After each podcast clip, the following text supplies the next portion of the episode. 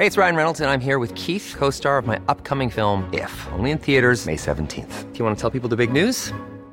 All right, I'll do. Sign up now and you'll get unlimited for $15 a month in six months of Paramount Plus Essential Plan on us. Mintmobile.com slash switch. Upfront payment of $45 equivalent to $15 per month. Unlimited over 40 gigabytes per month. Face lower speeds. Videos at 480p. Active Mint customers by 531.24 get six months of Paramount Plus Essential Plan. Auto renews after six months. Offer ends May 31st, 2024. Separate Paramount Plus registration required. Terms and conditions apply if rated PG. ¿Qué tal? ¿Cómo le va? Buenas tardes. Estás a punto de escuchar Yo soy Javier Alatorre. las noticias con Javier Alatorre. La vamos a pasar muy bien. Comenzamos. A mis compas bien hartos traigo ya. Me dicen, güey, ya la tienes que superar. Pero yo no puedo. A ser sinceros,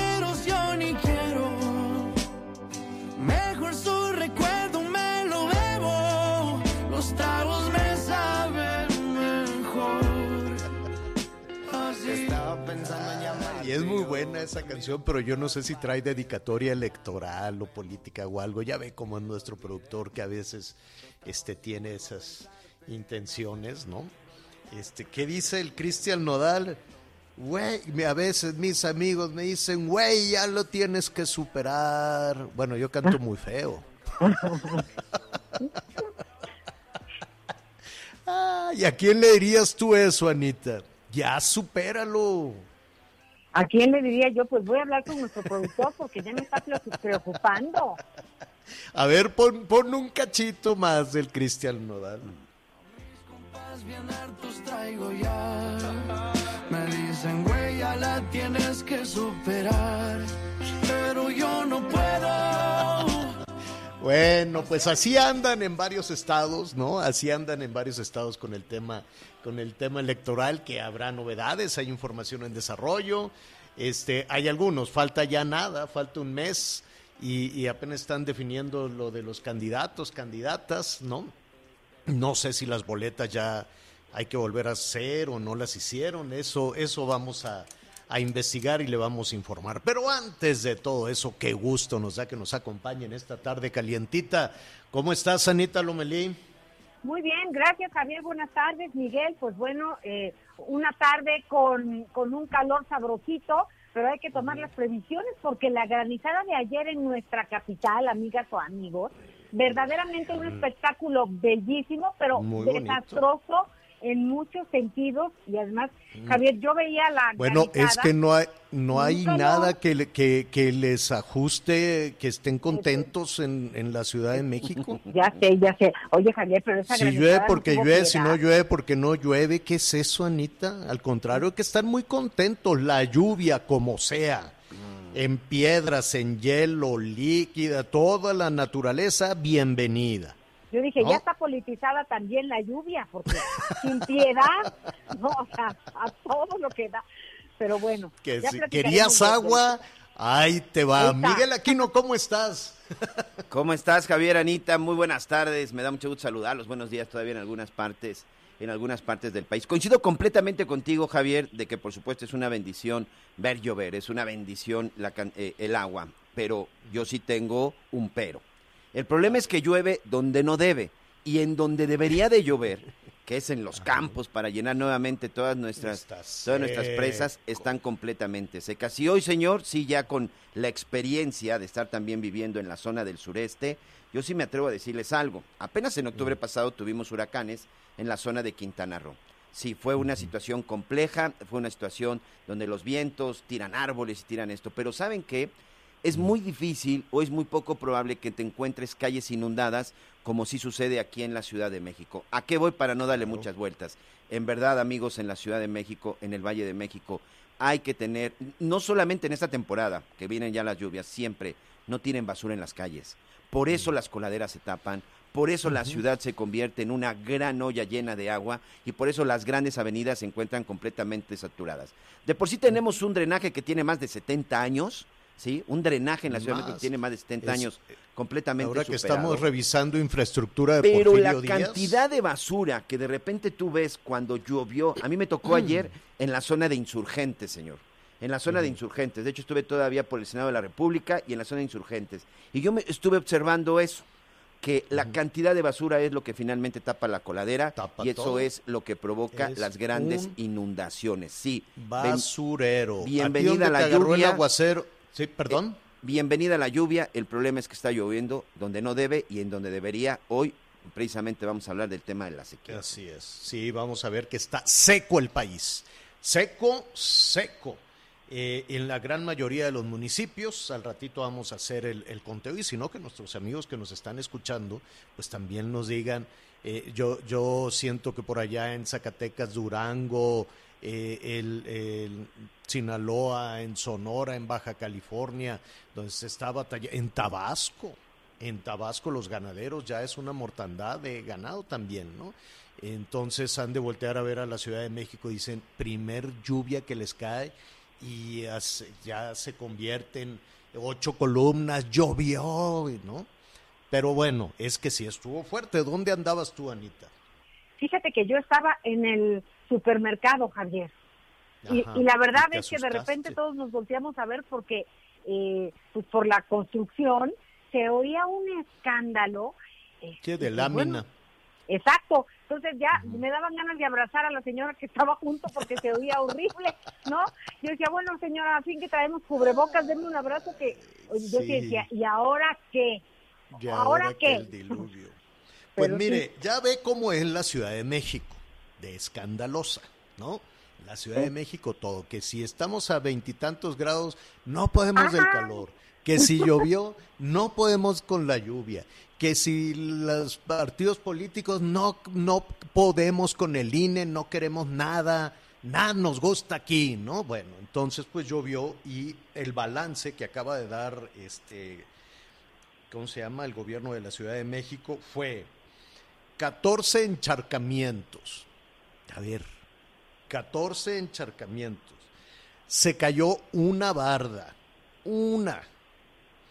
Eh, se, ¿qué? Eh, el- un cacho de- del techo de lámina del mercado La Moderna, no hubo lesionados en ningún lado y que corrieron a quitar las lonas en el patio del Palacio Nacional porque dijeron este es el fin del mundo, quiten las lonas y todos corrían para acá y corrían para allá y se cayó también la techumbre, un, un techo de lámina en, eh, eso sí hay que tener mucho cuidado porque es un patrimonio nacional ahí en el centro, en el centro histórico. En el Templo Mayor Entonces es digo en el templo mayor, en el templo en el templo mayor. Ahora, de todo esto, Anita Miguel, de la techumbre, de las lonas, de la estructura ahí en el templo mayor, la naturaleza no tiene la culpa.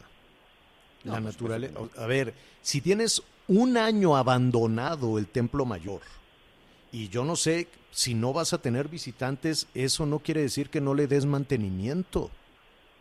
Al contrario, si no tienes visitantes, aprovecha. Así lo hicieron en Europa, así lo hicieron en muchos lugares. Oye, ahorita que no hay gente, vamos a darle mantenimiento al templo mayor, vamos a darle mantenimiento a la estructura, vamos a darle mantenimiento a las láminas estas que pusieron de techito en, en- en algo tan valioso. Vamos a darle mantenimiento a las lonas ahí en Palacio Nacional. Vamos a, no, adelante. No, nada, todo detenido. Es que con lo que nos pasó, es que con la pandemia, es que es que no hay presupuesto porque todo se lo dimos a López Gatel, es que no- lo que sea. Pero la primer lluvia, que por cierto tenía que llover hasta dentro de una semana, más o menos el 10 de mayo es cuando empiezan las lluvias. La primer lluvia de la Ciudad de México fue un escandalazo y se les cayeron los te- las te- afortunadamente no hubo lesionados, que bueno, no hay lesionados, no hay casas inundadas, no hay daños en ninguna propiedad. Efectivamente, Miguel, ahí todos somos responsables. Uno, por el tiradero de basura que tapa las coladeras y dos, por la burocracia y decir, no, pues como a mí nadie me dijo y me mandaron a mi casa y se van señalando unos a otros, unos a otros y la burocracia y no se le da mantenimiento. Tuvieron un año cerrado sin revisar las instalaciones y resulta que con el primer aguacero se les derrumba. Digo, pues sí, se derrumbó, se dobló, se dobló el- la techumbre esa de lámina que le pusieron al, al templo mayor. Creo yo que la última responsable en todo esto es la naturaleza porque si las estructuras están bien puestas, tienen mantenimiento, están revisadas, que le pongan las tuercas, el esto, a ver, revísale por aquí, revísale por allá, no se nos vaya a pandear, ya lleva un año abandonado esto, bueno, pues lo mínimo que tienes que hacer es ir a revisar ahorita que no hay, que no hay personas. Pero bueno, eso ya lo estaremos revisando.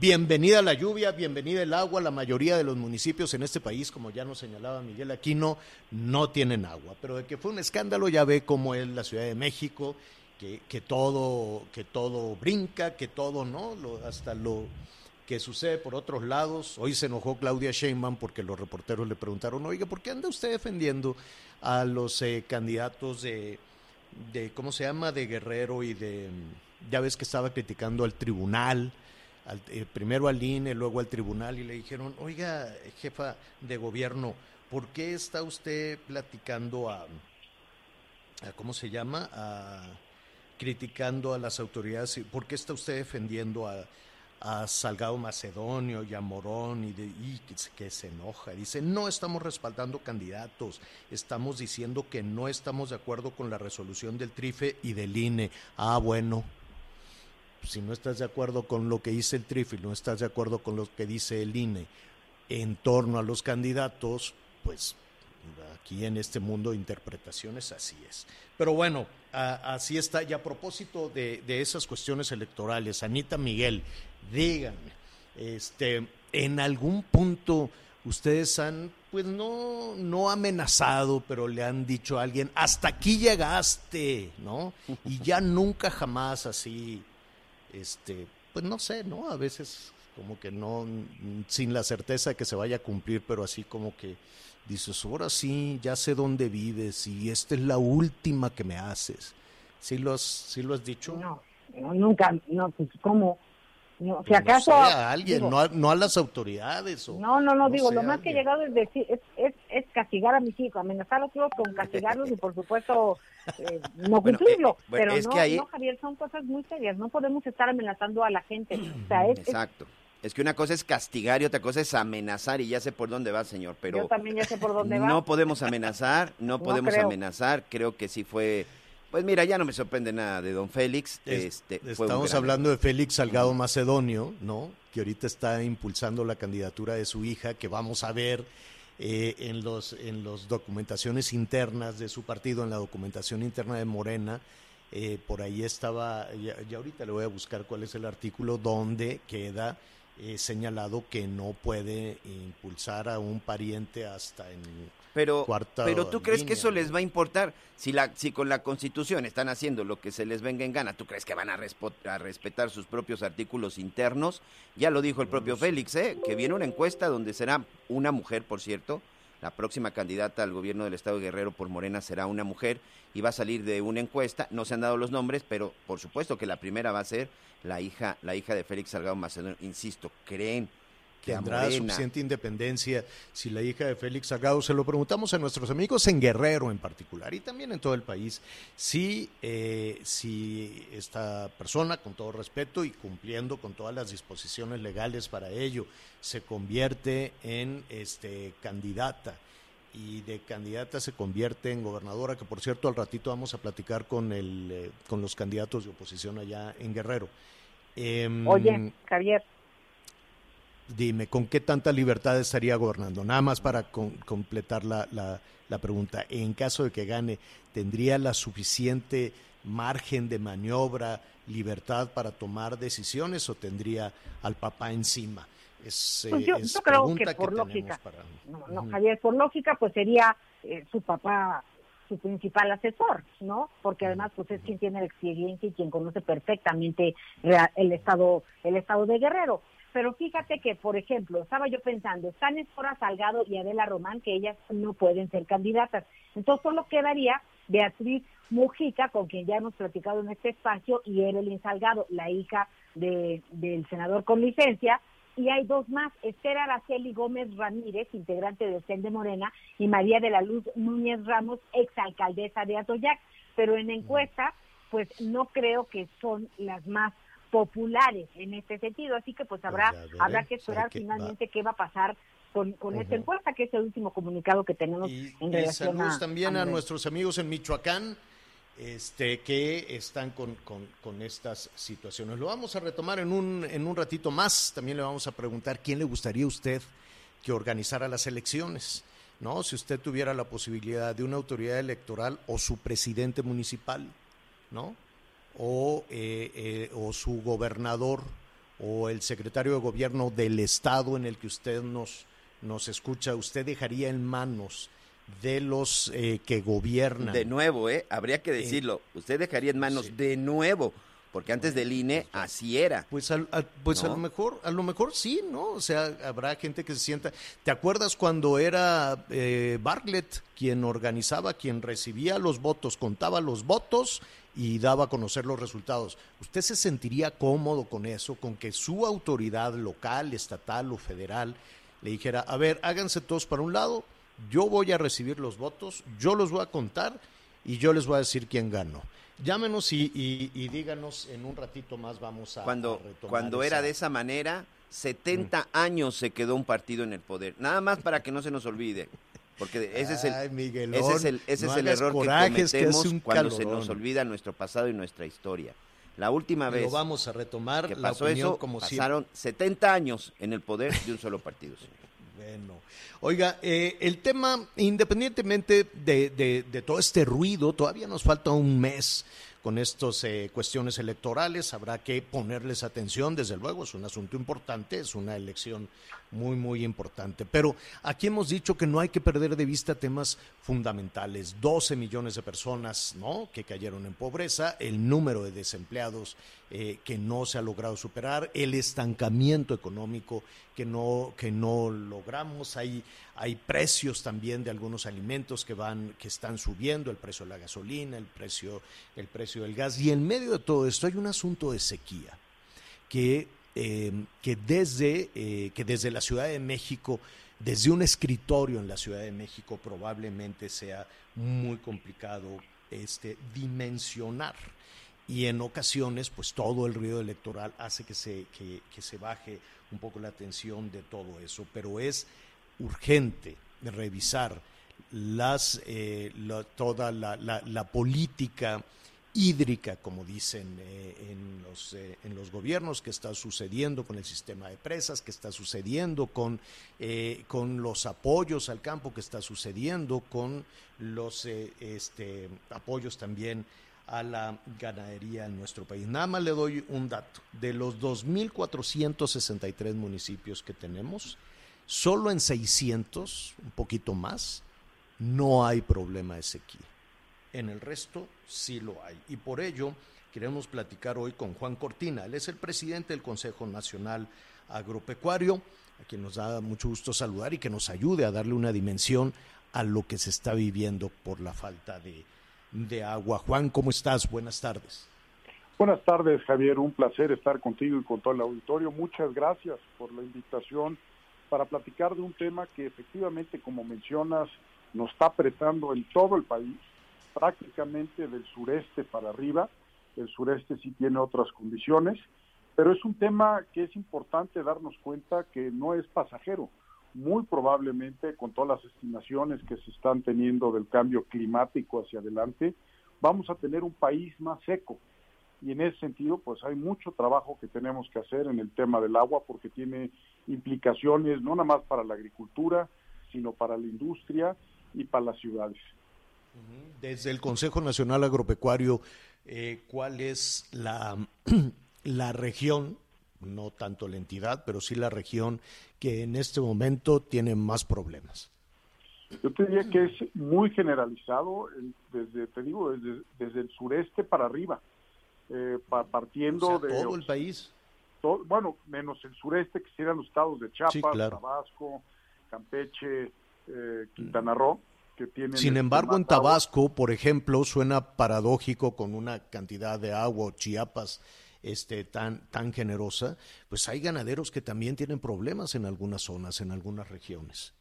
Efectivamente, ha sido una temporada también en esos estados mucho más seca de lo que tienen usualmente, pero desgraciadamente en otros estados la situación es muy grave desde el año pasado. Y déjame te doy un par de, de estadísticas y de ejemplos, ¿no?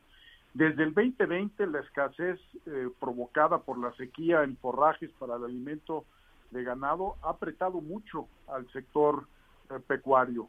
Y no solo eso, estamos viendo también reducciones en eh, la superficie sembrada de cultivos principales en todo el país, especialmente trigo, porque la gente se está cambiando hacia cultivos que son menos intensivos en el uso del agua.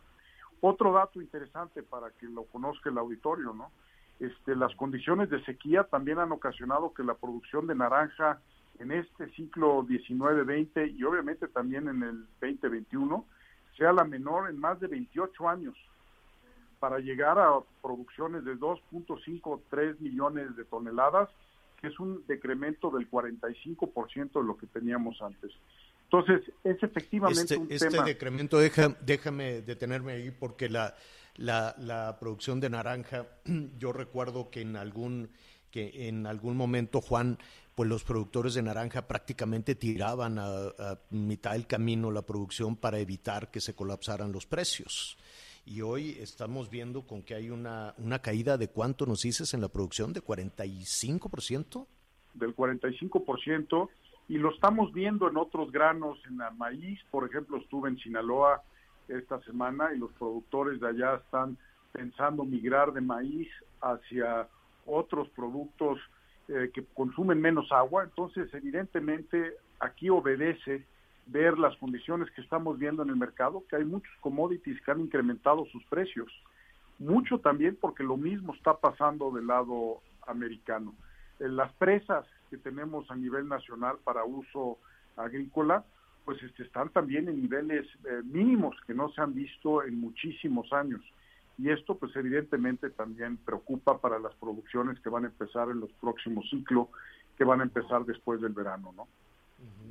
Estamos platicando con Juan Cortina, presidente del Consejo Nacional Agropecuario, y seguramente ayer en Sinaloa, o los productores de Veracruz, o los productores de, trigo de, de, de, Sonora, este, te estarán llamando y te estarán preguntando qué hacemos. ¿Qué les contestas, Juan? ¿Qué, qué, qué, ¿De qué hablan en esas reuniones?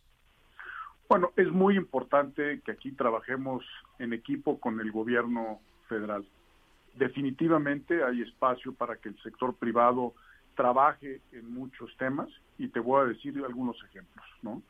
Por ejemplo, hay que modernizar e invertir en los canales del riego para que estos sean más eficientes y no tengamos desperdicio de agua y que la distribución del agua en todos estos distritos de riego sea lo más eficiente posible.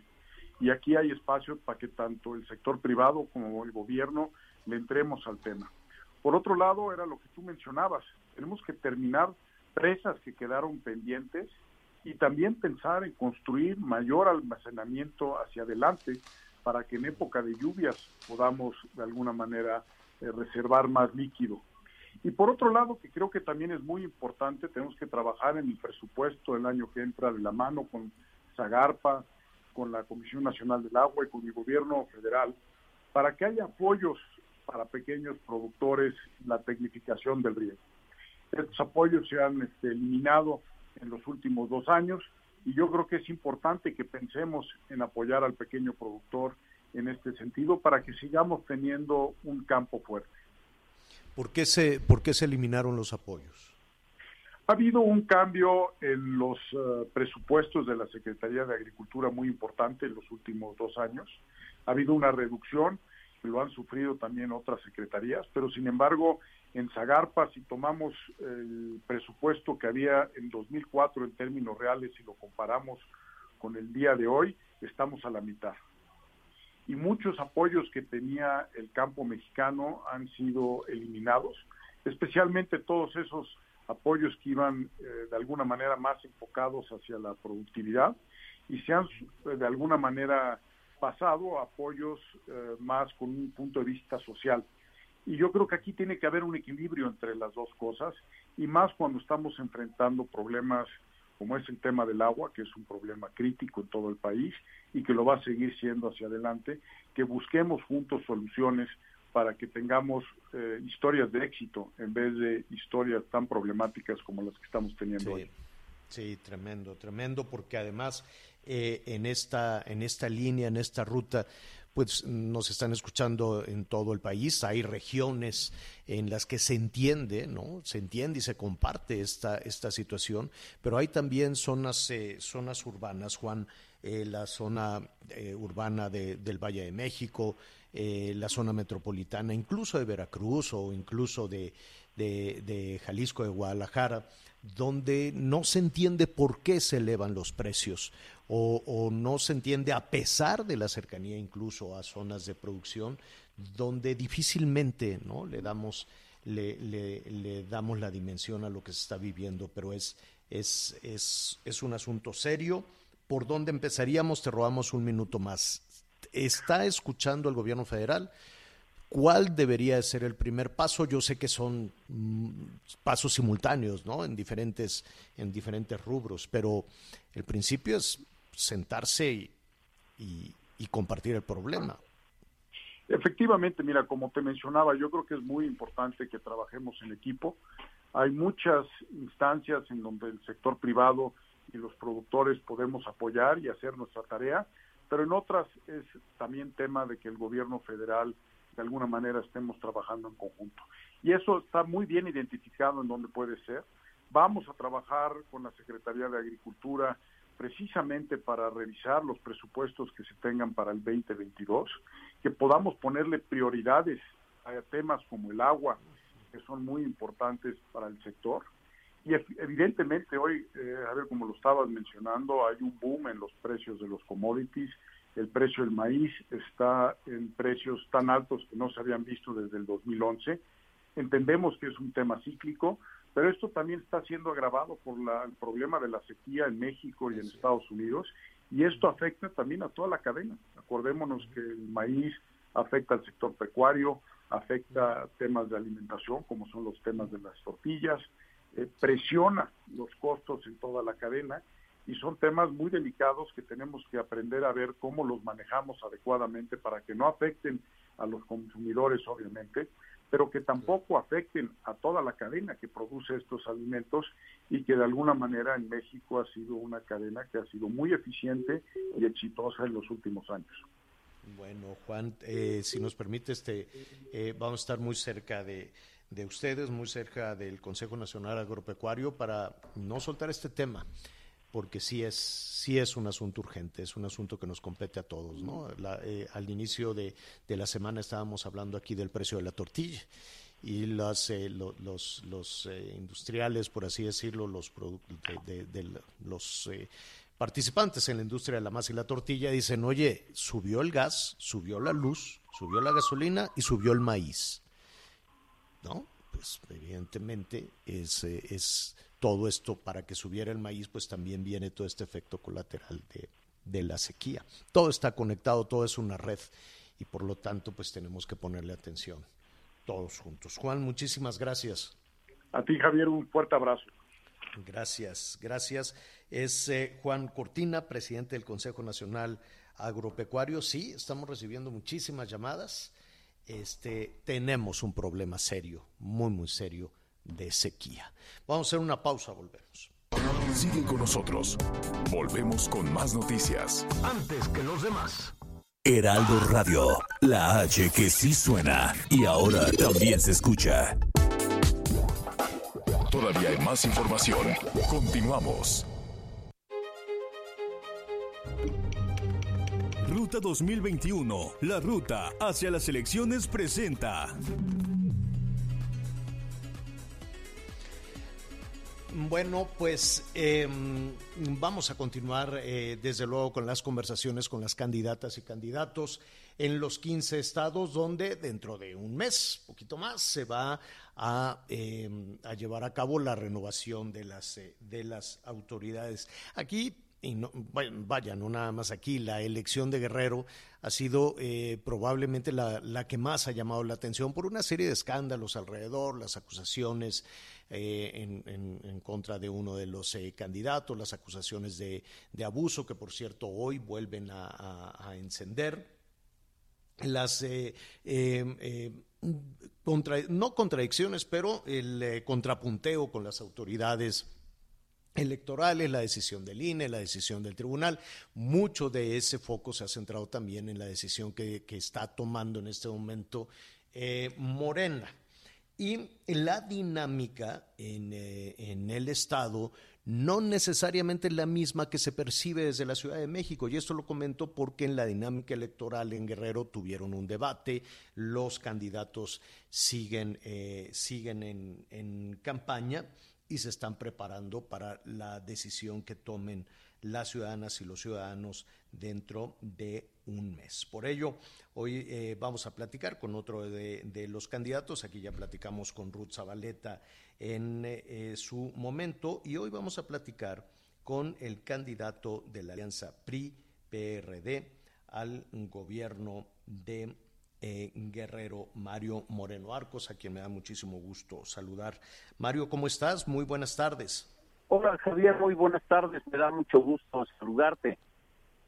Oye, eh, Mario, en principio, pues eh, vemos de alguna manera, o la percepción que se tiene es de, de, muy revuelto todo el tema electoral, muy ríspido, este, con, muy confrontado incluso, no necesariamente entre candidatos, sino entre eh, pues, autoridades electorales federales y esa es la percepción que de pronto se pueda tener desde fuera. ¿Cómo has medido tú el ánimo de los guerrerenses? ¿También es de crispación, de enfrentamiento? Mira, Javier, eh, primeramente te quiero comentar que esta elección se ha, transcurrido, en el caso de Guerrero, de una manera muy tranquila, muy normal, que se ha ido avanzando, se ha ido avanzando muy bien. Yo he tenido la oportunidad de caminar largo y hecho de Guerrero, logrado tener una comunicación a mucha la población guerrerense. Y te quiero decir que este tema que se ha que se hace principalmente en los medios nacionales, ha permeado en el caso de Guerrero. Guerrero todo transcurre con mucha normalidad. Eh, las campañas que hoy pueden hacerse, pues de la muerte y algunas otras se hacen... Sí, eh, Mario, Mario, se nos fue la comunicación con Mario, fue una línea complicada. Acuérdense que las candidatas, los candidatos, pues andan en la sierra, en el monte, en la costa, en diferentes partes y en ocasiones la comunicación es, es difícil, la comunicación es, eh, es compleja, pero en un momentito más estaremos de nueva cuenta con eh, Mario Moreno, uno de los eh, candidatos, el candidato de la alianza PRI-PRD al gobierno de Guerrero. Ya tenemos comunicación. Mario, comentamos que cuando se está en campaña, pues a veces se batalla con las comunicaciones, cuando no es en la sierra, es en la costa, pero ya, ya estamos de nuevo contigo. Listo, Mario, te escuchamos. Sí, te digo que afortunadamente en Guerrero no hay ninguna complicación. Hemos caminado, yo he caminado prácticamente todo el estado en una tranquilidad absoluta, sin ninguna complicación. El, el tema que se ha manifestado de este, esta problemática que trae un partido político no ha permeado en Guerrero. En Guerrero eh, todo transcurre en la normalidad de esta campaña. Eh, hay eh, resultados todos los días, hay diferentes encuestadoras. Eh, que en el caso de Guerrero es, es, es, complejo, ¿no? Por toda la situación que hay alrededor de Salgado Macedonio. A ti se te ubica eh, en un eh, segundo punto. ¿Consideras que el tiempo es suficiente para remontar esta situación? Sí, por supuesto. Nosotros hemos ido avanzando muy bien. Mira, Javier, hace tres meses nadie nos daba ninguna oportunidad. Estábamos abajo poco más de 30 puntos Hoy te puedo decir que prácticamente tenemos un empate técnico, ya la diferencia es mínima y yo tengo la plena confianza que en lo que resta de esta campaña, que todavía tenemos aproximado 35 días, eh, vamos a remontar muy bien y vamos a sacar una buena ventaja. Eh, hacer eh, campaña en medio de pandemia y hacer campaña también en algunas zonas de Guerrero, hay que decirlo, algunas zonas de Guerrero que están dominadas por la delincuencia o por el crimen organizado debe de ser complejo. ¿Cómo haces para llevar tu mensaje a estos Sí. sitios. Sí, efectivamente hay zonas que son difíciles, que recomiendan se tomar precauciones necesarias, pero te quiero decir que yo tengo 55 días en campaña y en esos 55 días he caminado prácticamente todo el estado y en ninguno he, en- he tenido ninguna complicación, en ningún municipio ha habido complicaciones, en todas ha habido una gran aceptación, eh, mucho ánimo, mucho entusiasmo, sí, obviamente cuidando el tema de salud, que eso es prioridad. Eh, aunque la gente se desborda, vemos que, que la gente a veces poco mide el tema este de la pandemia, de, de temas de salud, se desborda mucho y eso es lo que hay que cuidar, eso es lo que más he cuidado yo, pero en temas de seguridad yo te puedo decir que afortunadamente eh, no ha habido eh, eh, ninguna afectación a la campaña, jamás he recibido ni amenazas, ni, ni reclamos, ni na- nada al respecto. Y de tu parte el mensaje como candidato. Eh, esta, es, esta es una parte muy complicada porque eh, se pierde la línea entre lo que puede hacer una autoridad en caso de que tú te conviertas en gobernador del estado de Guerrero y lo que debe hacer el gobierno federal. Eh, en, en tu campaña, el mensaje en términos de seguridad a la ciudadanía y al crimen organizado, ¿cuál es? No, definitivamente yo he hecho un llamado a la población en su conjunto. Uno de los temas que habremos de abordar eh, a la llegada de este nuevo gobierno que espero y tengo mucho que voy encargar yo, será atender el tema de seguridad. La seguridad debe ser prioridad de, de el gobierno que encabezaré y es el compromiso que estoy haciendo y lo estoy haciendo eh, lo estoy eh, manejando en el tema de que habremos tener una coordinación muy estrecha con el gobierno federal, con los gobiernos municipales para seguir avanzando en esos resultados, Javier, que hasta hoy se han dado. Afortunadamente Guerrero salió de los primeros lugares de, de incidencia delictiva como se tenía hasta hace dos, tres años. Afortunadamente hoy no es la misma circunstancia. También entiendo y lo he dicho que falta mucho por hacer, que vamos a abocarnos de tiempo completo a trabajar en esta coordinación que se necesita, pero sobre todo innovar nuevas acciones que nos permitan eh, atender ese flagelo que todavía Ya está. Pues eh, te agradecemos, Mario. Es Mario Moreno Arcos, el candidato del PRI y el PRD, esta alianza PRI-PRD al gobierno de Guerrero. Falta nada, faltan ya 30 días para decirle quién ganó, no solo en Guerrero, sino en otros 14 estados que compiten para renovar el gobierno del estado. Muchísimas gracias, Mario. Es Mario Gracias, Javier. Moreno. Sí, ahora sí, aquí te tenemos, Mario. Eh, Gracias, se van rápido Muy 30 buena tarde. días, estaremos en comunicación. te da mucho gusto saludarte. Gracias, gracias, Mario. Vamos a una pausa, volvemos. Ruta 2021, la ruta hacia las elecciones presentó. Sigue con nosotros. Volvemos con más noticias. Antes que los demás. Heraldo Radio. Todavía hay más información. Continuamos. Las noticias en resumen. La fuerte lluvia y granizada de este miércoles provocó que parte del techo que cubre la zona arqueológica del Templo Mayor colapsara. La Secretaría de Cultura, Alejandra Frausto, indicó que de manera preliminar no hay daños graves. Este jueves, autoridades oaxaqueñas y normalistas que tenían bloqueadas las instalaciones del Aeropuerto Internacional de Oaxaca alcanzaron un acuerdo a través del diálogo. Se estableció evitar la imposición de mallas curriculares. En la Cámara de Diputados fue avalada una reforma para facilitar el acceso gratuito a toallas sanitarias, tampons y copas menstruales en escuelas de educación básica y nivel superior. Hoy el dólar se compra en 19 pesos con 74 centavos y se vende en 20 con 21. Bueno, muchísimos eh, comentarios. Les recuerdo que en unos minutitos más eh, estaremos eh, en la segunda parte vía streaming en Javier Alatorre MX, javieralatorre.com, eh, también con todos sus reportes y sus comentarios y más, eh, muchísimo más de todas estas situaciones. Hablaremos de la lluvia, de los escándalos, también de las eh, declaraciones de este diputado que se está buscando la ruta para que rinda cuentas por las acusaciones de abuso de abuso sexual. Pero ¿cómo vamos con los comentarios, Anita? Pues la verdad es que hay mucha participación por parte de la gente. Eh, Miguel, aquí no tenías ahí un par de llamadas en relación a varios temas. Así es, saludos a todos nuestros amigos en el estado de Querétaro. Muchas gracias al doctor Jerónimo, como siempre. Dice, evidentemente hay que tener mucho cuidado y criticar pues lo que sucedió hace unos días con el doctor Gatel, de que bueno, pues ahí en plena conferencia pues parecía agripado y también que estaba estornudando. Saludos a nuestros amigos en Tehuacán, Puebla. Aquí también este me piden el anonimato, dice, quiero informar que en Tehuacán, Puebla, todos los días desde temprano Vamos a investigar a ver si esto es cierto y factible. La verdad es que sí lo desconozco, pero me llamó la atención.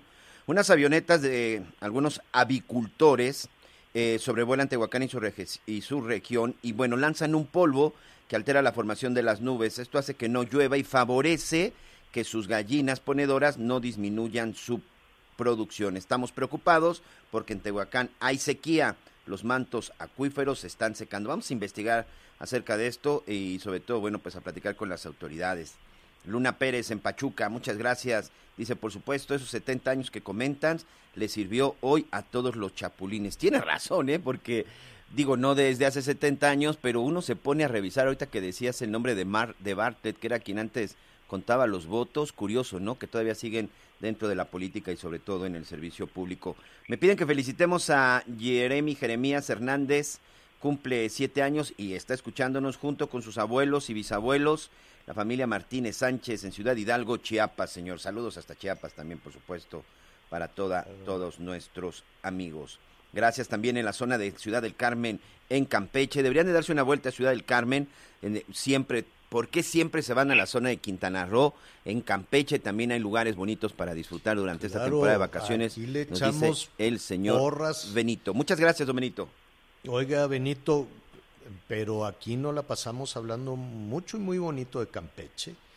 Este es una la, ciudad es hermosísima con toda la historia que tiene alrededor.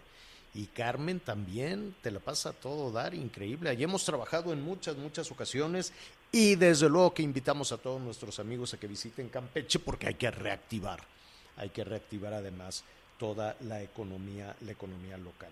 ¿Qué más, Miguelón? También aquí a nuestros amigos en la zona de la Ciudad de México tienen razón, parte de los problemas que se generan durante la temporada de lluvias tiene que ver con la basura, pero también porque ya la, ya la gente de la recolección en la Ciudad de México no lo hace como antes, por lo menos durante las noches yo ya no veo a la gente recogiendo. Bueno, esto sí tiene una explicación, ¿eh? Sí dejaron de, sí dejaron de tener estas brigadas nocturnas porque eh, pues estaban incluso pues en peligro. Hay ocasiones que incluso no solo eran asaltados, sino muchos atropellados y se decidió que por el alto riesgo, sobre todo el sindicato, pues decidió pues que ya no se llevaran a cabo tantas jornadas nocturnas para barrer. Pero bueno, ¿para qué tener jornadas para barrer si nosotros podemos recolectar la basura? ¿no? Yo creo que ese, es, ese sería uno de los mensajes más importantes. Saludos a todos nuestros amigos en el estado de Veracruz. En Veracruz también la situación hay la situación electoral también ha sido muy complicada. Hay muchas acusaciones, sobre todo de candidatos a alcaldes que están relacionados con el narcotráfico. Deberían de darse una vuelta. Me preocupa que al final sean los delincuentes los que sigan controlando algunas zonas del estado de Veracruz. Aquí nos dice también nuestro amigo en la zona de Coatzacoalco, señor. Sí, oiga, hay información en desarrollo eh, muy importante. Atención a aquellas personas que están buscando un crédito, un crédito Infonavit. A ver si, si eh, invitamos eh, también a nuestro amigo Carlos, Carlos Martínez. A ver, le digo, se va a presentar un nuevo crédito nuevo. Es un nuevo crédito de Infonavit que va a ofrecer una tasa de interés más baja, pagos que no rebasen un tercio del ingreso real. Entonces usted va y dice, oiga, ¿sabe qué? Pues yo gano 10 mil pesos. Entonces lo que usted tenga que, que pagar no puede rebasar los tres mil pesos, ¿no? De aquí a esto, considerando desde luego el ingreso real, ya que le descuenten ahí este, todas las, eh, todo lo, que se le descuenta a los trabajadores, que pueden ser muchísimas cosas. Luego, eh, una le van a dar seguros, pueden reestructurar, pueden reestructurar deuda, de eso ya lo habíamos hablado, y también se va a dar apoyo para quienes tengan dificultades para pagar. Uf, pues ojalá este, eso se oye muy bien, porque hay muchas personas que están desesperadas, dicen, no vaya yo a perder mi crédito, no vaya yo a perder mi vivienda, y cuidado con los coyotes y con los despachos y con toda la gente que le amenaza y le dice, oye, no, pues vas a perder, pero mira, nada, nada de eso. Entonces, información que está dando a conocer en este momento Carlos Martínez en la Asamblea General Ordinaria del Infonavit, dice que se va a presentar en mayo, entonces pues lo invitaremos para la semana que entra si es posible, en mayo se va a presentar este nuevo crédito con tasas más bajas, con pagos que no superen el tercio de lo que ganas y si ya estás endeudado, pues te van a dar apoyos para que puedas pagar o puedas reestructurar. Así es que eso es eh, información que está sucediendo en este momento y que definitivamente pues es, es muy útil, es muy importante. Oigan, este, Anita, Miguel, ¿ustedes fuman? ¿Tú fumas? No, señor. No. Ya no. Qué bueno, bendito sea Dios. Pero se me Bueno, antoja, pues, fíjate. Fíjate que, que en este momento allá en Estados Unidos la eh, FDA, que es, que es como la COFEPRIS, ¿no? Pero pues son muy respetados y muy certeros. Eh, yo no digo que la COFEPRIS no, pero bueno, la FDA es una instancia, eh, se llama Food and Drugs Administration, ¿no? Entonces, lo que aprueba la FDA de pronto se sigue en varias partes del mundo y anunció ahorita que quedan ya prohibidos los cigarros mentolados o que tengan así saborcito a pues no sé a qué puedan tener Pues hay este, unos de vainilla, yo he visto, ¿no? Y otros ujú, a ujú. mota. Bueno, esos no. a mota, ¿cómo que a mota, Anita? Pues sí, unos, unos, pues, ¿no ves que hacen sus Pues cigarritos? el que sabe a mota ha de ser mota, ¿o no? Oye, que Pues por sí, cierto, en Estados Unidos ya por todos lados pasas y la gente huele a y es un marihuana. horno, sí. Todo el mundo. Así pasa, marihuana, marihuana. Bueno, pues ahí está, entonces en Estados Unidos lo prohibieron, vamos a ver. Aquí hay que revisar, no sé cómo está el tema de los cigarros. ¿Venden todavía? Hace como hace mucho tiempo que no veo a personas que fuman, con todo Sí, respeto. sí venden. ¿No? Sí. Sí, y sí, no, sí, sí, hay, hay que ver cuánto cuestan, ha de ser pues, una rentita. De uno por ¿no? uno. Bueno, pues ya los van a prohibir los mentolados y los de sabores. Y decía Anita en sus redes sociales que los iban a prohibir, que porque esos provocan más adicción, vaya usted a saber. Pero por lo pronto, esos están prohibidos. Vamos a una pausa y regresamos. Sigue con nosotros. Volvemos con más noticias. Antes que los demás. Heraldo Radio. Todavía hay más información. Continuamos. Bueno, pues eh, atención nuestros amigos en el Valle de México porque seguirá lloviendo. En la, en la segunda parte del programa vamos a platicar eh, precisamente con los responsables de protección eh, civil, con las autoridades de, del gobierno de la Ciudad de México para ver qué pronóstico, las afectaciones, en fin.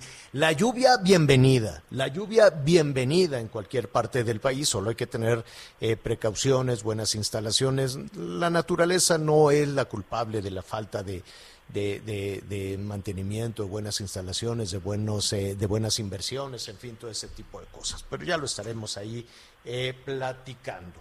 Eh, ya nos vamos a la segunda parte. Anita Lomelí, Miguel Aquino.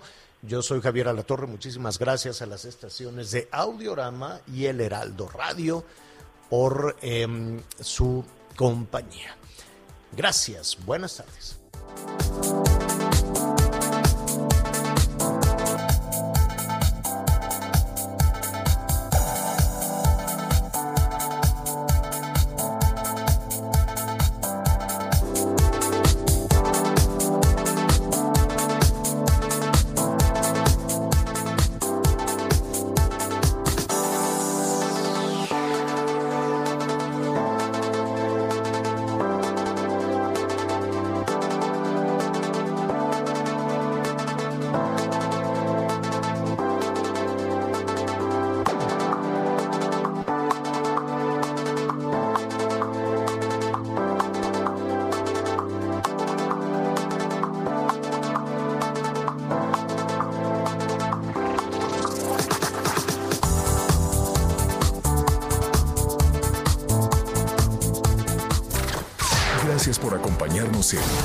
Las Noticias con Javier La Torre.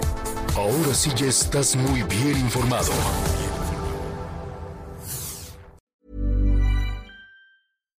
When you make decisions for your company, you look for the no-brainers. And if you have a lot of mailing to do, stamps.com is the ultimate no-brainer. It streamlines your processes to make your business more efficient, which makes you less busy. Mail checks, invoices, legal documents, and everything you need to keep your business running with stamps.com. Seamlessly connect with every major marketplace and shopping cart. Schedule package pickups and see your cheapest and fastest shipping options from different carriers with rates up to 89% off USPS and UPS rates. And with the stamps.com mobile app, you can take care of mailing and shipping wherever you are. Make the same no-brainer decision as over 1 million other businesses with stamps.com. Sign up with code program for a 4-week trial plus free postage and a free digital scale. No long-term commitments or contracts. That's stamps.com. Code program.